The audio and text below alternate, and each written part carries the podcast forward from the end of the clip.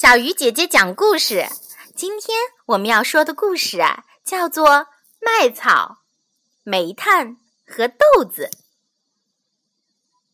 在一座村子里，住着一位贫穷的老太太。她摘了一盘豆子，准备煮熟了吃。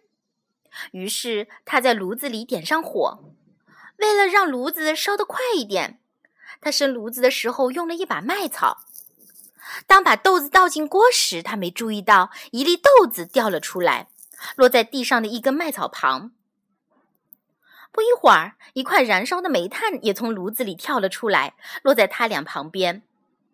麦草开口说：“亲爱的朋友们，你们从哪里来的呀？”煤块答道：“我总算幸运的从火里跳了出来。要是我没有使劲跳出来，必死无疑，一定会被烧成灰烬的。”豆子说。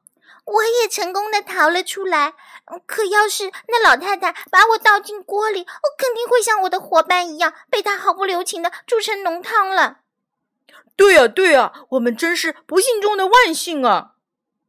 呃，可可我们现在怎么办呢？美快问。我觉得，豆子回答道：“既然我们都幸运的死里逃生。”我们就应该，嗯，像好伙伴一样团结在一起。为了避免在这个地方再遭到厄运，我们应该马上离开，到别的地方去。另外两位都觉得这是一个好主意，于是他们便结伴而行。没过多久，他们来到一条小溪边。小溪上既没有桥，也没有桥墩儿，他们不知道该怎么过去。麦草灵机一动，说：“咦，让我横躺在小溪上，你们可以像过桥一样从我身上走过去。”麦草说着，便把自己的身体从小溪的这一边伸到另一边。每块呢，性子比较急，立刻大着胆子走走上这座刚刚搭好的桥。可是他走到桥中间时，听见溪水在脚下哗哗的流淌。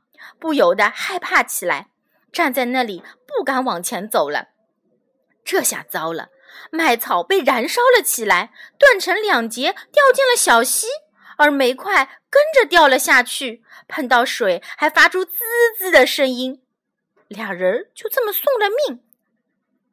而豆子呢，一直谨慎地待在岸边，看到这情形，不由得放声哈哈大笑。他笑啊笑啊。居然笑得裂开了自己的肚皮。他本来也许就这样完蛋了，但幸运的是，一个外出找活干的裁缝正好坐在小溪旁休息。这位裁缝心肠很好，取出针线，把他的肚子缝在了一起。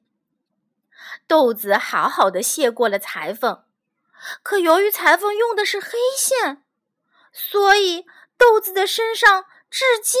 还留着一条黑缝呢，小朋友，如果你不信，赶紧去找找豆子身上的那条黑线哦。好啦，小鱼姐姐讲故事，今天就到这里了，我们明天继续。